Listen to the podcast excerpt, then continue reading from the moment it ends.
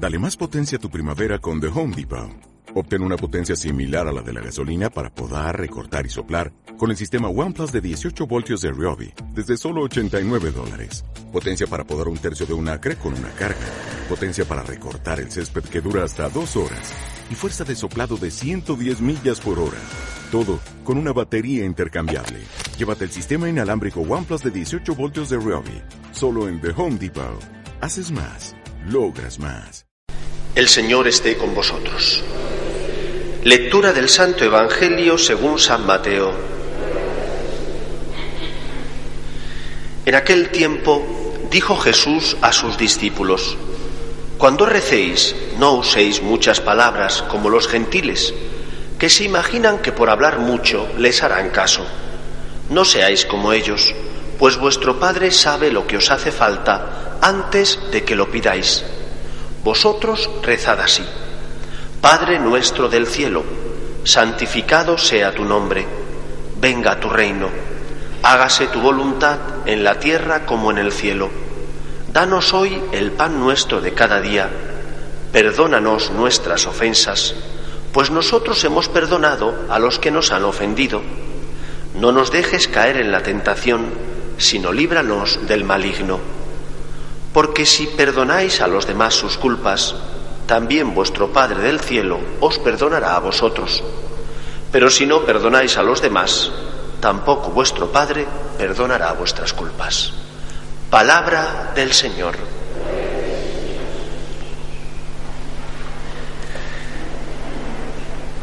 Jesús enseña a sus discípulos una oración que es la oración del cristiano. El Padre Nuestro es, sin lugar a dudas, el culmen de la oración que uno puede tributar a Dios, porque es la oración revelada por Jesús.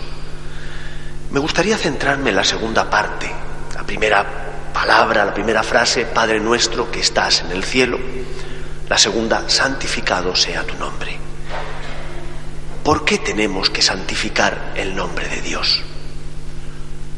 Los jesuitas solían firmar siempre sus obras terminando con esta frase, para mayor gloria de Dios. Los jesuitas y no jesuitas, pero sobre todo estos religiosos solían hacerlo así. Digo solían porque yo creo que hoy en día ya al final de sus obras no ponen ni siquiera esta terminación. ¿Por qué para mayor gloria de Dios? ¿Necesita Dios nuestro tributo, nuestra alabanza para ser Dios? Si no me equivoco fue San Juan Crisóstomo el que explicó de forma más clara, al menos que yo haya leído, cómo tiene que ser o por qué tiene que tener lugar la alabanza a Dios. Dice este padre de la Iglesia que nuestra relación con Dios es similar a la, similar a la relación de la luz con los hombres. La luz ilumina y los hombres no podemos ver si no es gracias a la luz que tenemos. ¿Qué saca la luz? La luz no saca nada, no necesita que los hombres estemos agradecidos a la luz porque nos ilumine, porque es que la luz de suyo ilumina. Los hombres, demos gracias o no demos gracias a la luz, es gracias a la luz por lo que vemos. Sin la luz no veríamos. Dios no necesita tu agradecimiento para ser Dios. Dios lo es. Es una obligación de la criatura eh, eh, alabar a Dios, santificar su nombre, estar agradecidos a Dios. No es que Dios te necesite, es que tú sin la luz no podrías ver, tú sin Dios no podrías existir.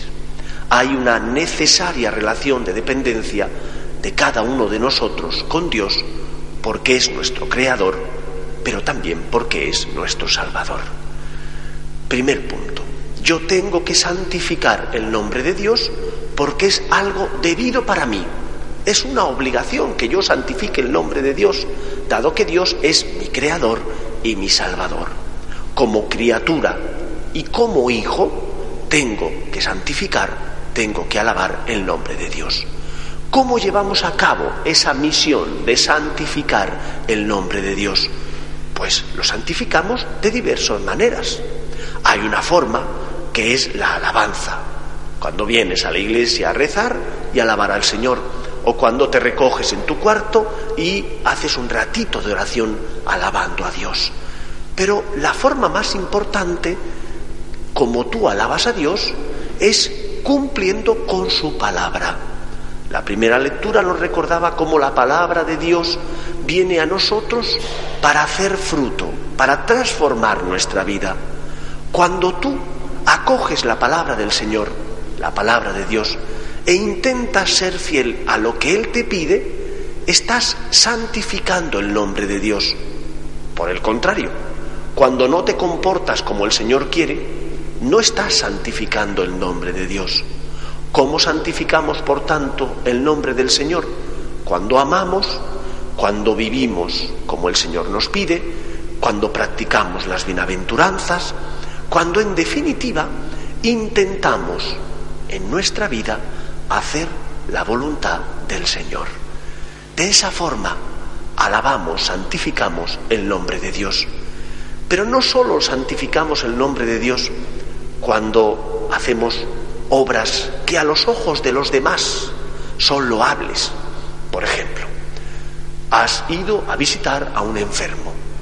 Todo el mundo dirá, qué generosidad, la de Pepito o la de fulanita. O cuando a lo mejor en el trabajo has tenido un detalle de paciencia con esa persona que está pasando un mal momento y que te necesita y tú le has escuchado con paciencia a pesar de que pues a lo mejor pensabas que pesado o que pesada, pero has visto en él el rostro de Dios y le has acogido con paciencia. Y uno que está a tu lado y lo ve, dice, hay que ver qué testimonio cristiano el de esta persona. Tu testimonio, comportamiento está alabando y santificando el nombre de Dios. Pero hay otra manera importante y fundamental, que es cuando no permitimos que el poder del mal anide, reine en nosotros. Y eso lo hacemos cuando creemos en la gracia, cuando después de haber caído elevamos nuestra mirada al Señor y le decimos, me fío de ti. Cuando tú crees en la gracia, y porque crees en la gracia, aceptas con humildad las caídas y te levantas porque no crees en tus fuerzas, sino en el amor y en la misericordia de Dios, estás alabando y santificando el nombre de Dios, porque estás diciendo, Él es el más fuerte. El poder del amor, el poder de Dios, es mucho más fuerte que el poder del demonio. Por lo tanto, queridos amigos, santifiquemos el nombre de nuestro Padre Dios, intentando llevar una vida en consecuencia a nuestra fe, siendo coherentes con el amor que Dios ha depositado en nuestro corazón, pero ante todo convirtiéndonos, creyendo en la gracia, acogiéndonos al amor y a la misericordia divina. Y de esa manera, aunque todo escribano echa un borrón, y nosotros echamos muchos borrones, acogiendo la gracia y la misericordia de Dios con humildad, estaremos también santificando el nombre de Dios. La Iglesia que es santa, porque está alentada y constituida por el amor de Dios, pero está también compuesta por pecadores, porque cada uno de nosotros forma parte de ella. La Iglesia tiene también que ser acogedora, acogedora de los que sufren, de los que caen. La Iglesia tiene que tener sus puertas abiertas, defendiendo la verdad, porque como el mismo Cristo dice, la verdad nos hace libres, pero a la vez siendo misericordiosos como el Señor lo es con nosotros. Y a veces no somos acogedores, porque parece que somos intransigentes con el pecado de los demás en el sentido de que cuando han pecado les recriminamos las cosas. Tendremos que decir, el pecado es malo, este hecho no es bueno. Tolerancia cero con el pecador, pero misericordia, compasión con el que peca. Cero con el pecado, Tolerancia cero con el pecado, misericordia con el pecador, con la persona. Y de esa manera estaremos santificando el nombre de Dios, porque nuestros actos son actos que se corresponden con una persona que intenta amar a Dios con todo su corazón, pero que cuando ha caído también reconoce su miseria y ante todo su necesidad de la misericordia, de la bondad y de la compasión de Dios. Pues que el Señor nos bendiga. Nos ponemos en pie.